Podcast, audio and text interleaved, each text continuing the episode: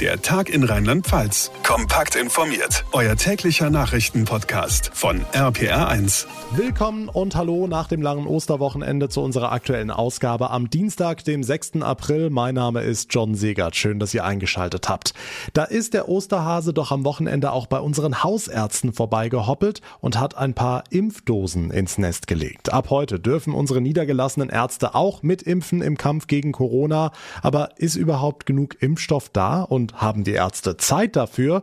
Darüber sprechen wir gleich ausführlich. Außerdem Thema die Schnelltests an unseren Schulen. Morgen sind die Ferien in Rheinland-Pfalz rum, dann sollen sich die Kids und Jugendlichen selbst im Klassensaal testen. Warum es daran heute aber viel Kritik gibt, auch dazu gleich mehr. Und wir stellen euch einen Schauspieler vor, der durch die Corona-Pandemie, wie so viele, viele andere auch, von jetzt auf gleich arbeitslos war, das aber nicht akzeptieren wollte.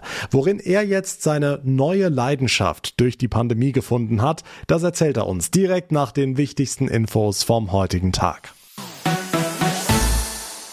Ab heute gibt's den Peaks gegen Corona also auch in den Hausarztpraxen und damit soll die Impfkampagne auch in Rheinland-Pfalz endlich mehr Fahrt aufnehmen. Die niedergelassenen Ärzte können sofort loslegen. Marius Fraune aus der RPA1 Nachrichtenredaktion. Vorausgesetzt natürlich, sie haben Impfstoff. Ja, das ist logischerweise die Grundvoraussetzung. Rein rechnerisch bekommt jede Praxis in dieser ersten Woche nur gut 20 Impfdosen. Erst Ende April sollen es deutlich mehr werden. Trotzdem, es ist bei weitem nicht genug Impfstoff da. Das alte Problem, das auch die Impfzentren hatten und haben und das sich offenbar nur sehr langsam lösen lässt. Ja, also wir haben jetzt zumindest für den April wirklich die verlässliche Lieferzusage, dass wir pro Woche 110.000 Impfdosen erhalten, sodass wir zumindest für die vier Wochen im April verlässlich damit planen können. Das ist die Grundlast. Das heißt, wir sind alle vorbereitet, noch schneller, noch mehr zu impfen. Die rheinland-pfälzische Gesundheitsministerin Sabine Betzing-Lichtentäler. Etwas mehr gibt es, knapp eine Million Dosen bundesweit, die über die Apotheken an die Praxen verteilt werden. Terminvergabe und alles weitere organisieren die Ärzte selbst. Aber der richtige Massenimpfbetrieb, der wird es vorerst noch nicht sein. Okay, haben die Hausärzte denn überhaupt Zeit dafür? Es gibt ja nicht nur Corona. Ja, das stimmt. Zum Beispiel die Grippe, die ist aber diesmal weitgehend ausgefallen. Alle tragen Maske, halten Abstand, keiner steckt sich an, sagt Barbara Römer, Vorsitzende des Rheinland-Pfälzischen Hausärzteverbandes mit Praxis im rheinhessischen Saulheim. In den Vorjahren hat's ja auch immer geklappt. Das sind wir geübt. Also wir impfen jedes Jahr innerhalb von drei Monaten 20 Millionen Patienten in Deutschland gegen die Grippe. Neben dem laufenden Geschäft werden 20 Millionen Leute nebenher mitgeimpft. Dafür sind wir da. Insofern also kein Problem. Sie sagt, wenn alle mitmachen, sind 5 Millionen Impfungen pro Woche locker machbar. Ja, wäre definitiv ein Turbo für die Impfkampagne. Anderes Thema, Marius, die Schulen. Morgen sind die Osterferien in Rheinland-Pfalz rum. Viele Schülerinnen und Schüler haben dann wieder Präsenzunterricht und sollen durch Selbsttests abgesichert sein. Ist dafür denn alles klar? Also von der Logistik her ja, aber es gibt jede Menge Diskussionen rund um die genaue Umsetzung dieser Tests. Die Gewerkschaft Erziehung und Bildung fordert heute, dass diese Tests keinesfalls von den Lehrern durchgeführt werden dürften, sondern am besten zu Hause, außerhalb der kostbaren Unterrichtszeit. Und wenn doch in der Schule, dann nur von Fachpersonal, so die GEW in einem offenen Brief an Bildungsministerin Stefanie Hubich. Der Unmut sei groß, heißt es in dem Schreiben, am größten mit Blick auf die zu erwartenden positiven Tests. Die betroffenen Schüler schnell und direkt zu isolieren sei nicht machbar. Ein Grund mehr also für den Selbsttest zu Hause mit den Eltern. Hm, bei unseren Nachbarn im Saarland sind diese Tests nicht nur wichtig für die Schulen, sondern auch für etliche andere Bereiche. Ab heute sind dort nämlich viele Türen wieder geöffnet. Genau, das Saarland hat seinen Modellversuch gestartet. Heißt, viele Bereiche wie etwa die Außengastronomie, Fitnessstudios, Kinos oder Theater dürfen öffnen. Voraussetzung, Besucher müssen einen negativen Corona-Test vorweisen. Außerdem dürfen sich draußen wieder bis zu zehn Menschen treffen, wenn allesamt ein negatives Testergebnis vorlegen können. Die Saarländer nehmen all diese Lockerungen mit gemischten Gefühlen auf. Prinzipiell bin ich da auch sehr skeptisch noch ein bisschen. Klar, ich hoffe natürlich, dass es besser wird, aber die steigenden Zahlen sagen da eher was anderes. Ich kann jetzt nicht einschätzen, wie sinnvoll das aktuell ist, aber man sollte sich einfach mal ein paar Sachen trauen und ausprobieren. Man sollte das alles schon im Blick behalten, damit es keine Überhand nimmt. Aber an sich finde ich die Lockerung eigentlich ganz gut. Die Zahlen im Saarland sind in den vergangenen zwei Wochen weiter gestiegen wie fast überall in Deutschland. Laut Robert Koch Institut liegt die landesweite Inzidenz dort heute bei 91,3. Sollte der Wert weiter steigen und einige Tage über 100 liegen, soll aber auch im Saarland die Notbremse greifen. Der ausführliche Überblick von Marius Fraune. Vielen Dank. Und jetzt weitere wichtige Meldungen im Kurzblock mit Noah Theis aus der RPA1 Nachrichtenredaktion. Schönen Abend. Der Deutsche Städtetag fordert, die Corona-Regeln schnellstmöglich wieder zu verschärfen. Ein Sprecher verwies im Gespräch mit dem RBB unter anderem auf die Schulen und Kitas. Einige Städte würden von sehr hohen Inzidenzwerten gerade im Bereich von Kindern und Jugendlichen berichten. Normalität könne es nur nach einem harten Lockdown geben. Unterdessen hat CDU-Chef Laschet für seinen Vorstoß für einen Brückenlockdown heute viel Kritik kassiert. Vizekanzler Scholz sagte, es mache keinen Sinn, noch in dieser Woche etwas gemeinsam beschließen zu wollen, ohne sich vorbereitet zu haben. Außerdem habe es Laschet als NRW-Ministerpräsident versäumt, die vereinbarte Notbremse in seinem Land konsequent umzusetzen, so Scholz. Auch Bayern und Niedersachsen sehen für einen solchen Brückenlockdown noch Klärungsbedarf. Bei ihren Kontrollen über das lange Osterwochenende haben Polizei und Ordnungsämter in Rheinland-Pfalz viel zu tun gehabt. Nach Angaben des Innenministeriums stellten sie weit über 1000 Regelverstöße fest. Es gebe aber keine Hinweise, dass das Verständnis für die Maßnahmen abnehme. RPA1-Reporter Olaf Holzbach. 350 Mal Ausgangsbeschränkung nicht eingehalten, 350 verbotene Ansammlungen, 240 Mal keine Maske, 150 Mal zu wenig Abstand. Die Top 4 der Meckerliste, die zeigt, es läuft nicht aus dem Ruder, aber Kontrolle tut Not, so Innenminister Roger Levens. Negativ herausragend der Gast eines Lokals in Trier, der sich ohne Test setzte und dem Inhaber ins Gesicht schlug, als der ihn rauswerfen wollte. In der früheren Radarstation bei Prüm löste die Polizei eine illegale Party auf. Auch die britische Arzneimittelbehörde untersucht jetzt Fälle von Blutgerinnsel nach AstraZeneca-Impfungen. Eine regulatorische Entscheidung sei aber noch nicht gefallen, heißt es in einer Mitteilung. Britische Medien hatten zuvor berichtet, die Behörde erwäge, das Präparat nicht mehr für unter 30-Jährige zu empfehlen. Im Vereinigten Königreich waren bei mehr als 18 Millionen Impfungen mit AstraZeneca rund 30 Fälle von seltenen Hirnvenenthrombosen gemeldet worden. Über der Pfalz und den angrenzenden Regionen hat ein Militärflugzeug erneut über 64 Tonnen Treibstoff abgelassen.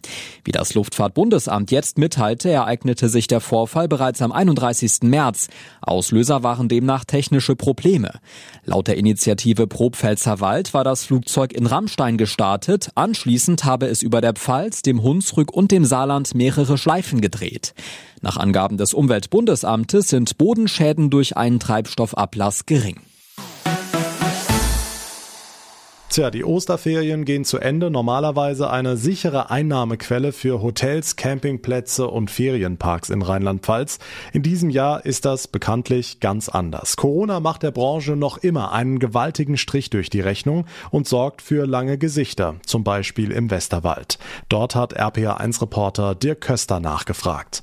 Es ist sehr, sehr ruhig hier bei uns. Wir haben nur eine Handvoll Geschäftsleute unter der Woche zu Gast und ansonsten, wie jetzt zum Beispiel über die Ostertage, ein völlig leeres Haus. Olaf Stettner, der Inhaber des Hotels Zugbrücke in Grenzau im Westerwald, hatte sich die Ostertage anders vorgestellt. Während Deutsche auf Mallorca Urlaub machen durften, war sein Haus geschlossen und trotzdem strahlt der Hotelchef Gelassenheit aus. Ist klar, es ist kein Risikogebiet und dann ist es ein Automatismus, dass eben man dorthin reisen darf. Die Menschen in der Region haben weniger Verständnis, heimische Hotels nein, Mallorca-Tourismus ja, für viele ein Widerspruch. Also ich fände es schöner, wenn mehr Leute in Deutschland Urlaub machen würden. Wir könnten vielleicht an die Küste zum Urlaub fahren und die Spanier dürften nach Mallorca fliegen dann bleibt zumindest die Infektion im eigenen Land. Olaf Stettner hätte sich durchaus in der Lage gesehen, seinen Gästen einen sicheren Osterurlaub anzubieten. Er sieht Hotels nicht als Infektionstreiber. Ich meine, wir hatten ja schon Konzepte für die Zeiten, in denen wir im letzten Jahr geöffnet waren. Die waren auch, denke ich mal, gut. Wir wären auch bereit, Gäste hier zu testen. Was den Hotelchef besonders ärgert, ist, dass Versprechen nicht eingehalten werden und die Regeln sich ständig wieder ändern. Erstmal mit der Öffnung der Außengastronomie Andererseits hat die Frau Dreier uns aber auch eigentlich sogar versprochen, dass wir zu Ostern wieder Urlaubsgäste hier beherbergen dürfen. Dazu ist es dann leider nicht gekommen. Osterferien ohne Feriengäste. Viele Hoteliers in Rheinland-Pfalz wünschen sich klarere Regeln im Kampf gegen die Pandemie. Die Infos von Dirk Köster. Nach ein paar sommerlichen Tagen hat gestern ja das Winterwetter wieder richtig zugeschlagen. Es ist bitterkalt geworden. Wir gucken gleich noch ausführlich auf die Aussichten für die nächsten Tage. Aber trotz dieses Wetterumschwungs mit Wind, Regen, Frost und Schnee stehen in unseren Weinbergen alle Zeichen auf Frühling. RPA1-Reporterin Maike Korn. Auch im Rebenhof hier in Mainz-Hechtsheim haben viele fleißige Hände die Routen schon gebogen und angebunden. Einer davon war Michael Hein, eigentlich Schauspieler. Corona hat ihn zu neuen Wegen gezwungen. Irgendwann war dann das Geld auch zu Ende und ich habe mir überlegt, was ich machen könnte. Wollte keine Unterstützung haben oder sonst was. Ich wollte mein Geld selber verdienen und äh, habe ich mir vor einem Jahr auch noch nicht erträumt, dass das mal so kommt. Aber ich finde es spannend. Als Schauspieler schnuppert man für seine Rollen zwar mal in Berufe rein, die man noch nie gemacht hat, aber acht Stunden täglich? Ja, es ist körperlich. Also nach acht Stunden Arbeit dann abends noch irgendwie meine Proben und das ist manchmal nicht einfach. Aber man kommt nicht auf dumme Gedanken und man schläft abends gut. Für die Zukunft wünscht er sich natürlich, bald wieder vor Publikum auftreten zu können, keine Frage. Die Arbeit im Weinberg würde er trotzdem gerne weitermachen. Es ist spannend, es ist total spannend. Das fing quasi mit der Ernte an und jetzt ist die Phase, wo alles wieder anfängt zu blühen. Die Vorbereitung, letzten Vorbereitungen sind getroffen, sind gemacht und ich bin gespannt auf das nächste halbe Jahr. Und wie mein Chef schon sagt, in sechs Monaten wird schon wieder geerntet. Aus der Not heraus also eine neue Leidenschaft im Weinberg gefunden. Tja, so kann's auch gehen. Dankeschön, Maike Korn. Aber wie lange bleibt's denn bei diesem schmuddligen Aprilwetter? Fragen wir unseren RPA1 Wetterexperten Dominik Jung. Wie sieht's aus? Tja, hm, was sagt man auf so eine Frage, außer die Wahrheit, aber die will wahrscheinlich keiner hören, denn es geht erstmal weiter mit diesem Aprilwetter. Die führenden Wettermodelle gehen so bis zur Monatsmitte, teilweise auch bis zum 20. April schon und da ist irgendwie keine große Wetteränderung in Sicht. Vielleicht mal ein, zwei Tage zwischendrin, wie jetzt der kommende Freitag, wo es ein bisschen wärmer wird mit 15 Grad, aber Temperaturen von dauerhaft über 20 Grad, die sind bis zum 20. April einfach nicht in Sicht bei uns in Rheinland-Pfalz. Es bleibt also wechselhaft unterkühlt, immer wieder Nachtfrost und teilweise auch Schauer. Und die können auch weiterhin als Graupel oder Schneeregen fallen. Also der Frühling leider erstmal nicht in Sicht. Die Aussichten von Dominik Jung. Vielen Dank. Das war der Tag in Rheinland-Pfalz Podcast für heute. Wenn euch unser Format gefällt, dann würde ich mich sehr über eine kurze Bewertung freuen, zum Beispiel bei Apple Podcasts. Und ihr bleibt immer auf dem Laufenden, wenn ihr unseren Podcast ganz einfach abonniert. Dann bekommt ihr montags bis freitags unser ausführliches Info-Update. Mein Name ist John Siegert. Ich bedanke mich ganz herzlich für eure Aufmerksamkeit, für euer Interesse. Wir hören uns dann morgen Nachmittag wieder. Bis dahin eine gute Zeit und vor allem bleibt bleibt gesund. Der Tag in Rheinland-Pfalz, auch als Podcast und auf rpr1.de. Jetzt abonnieren.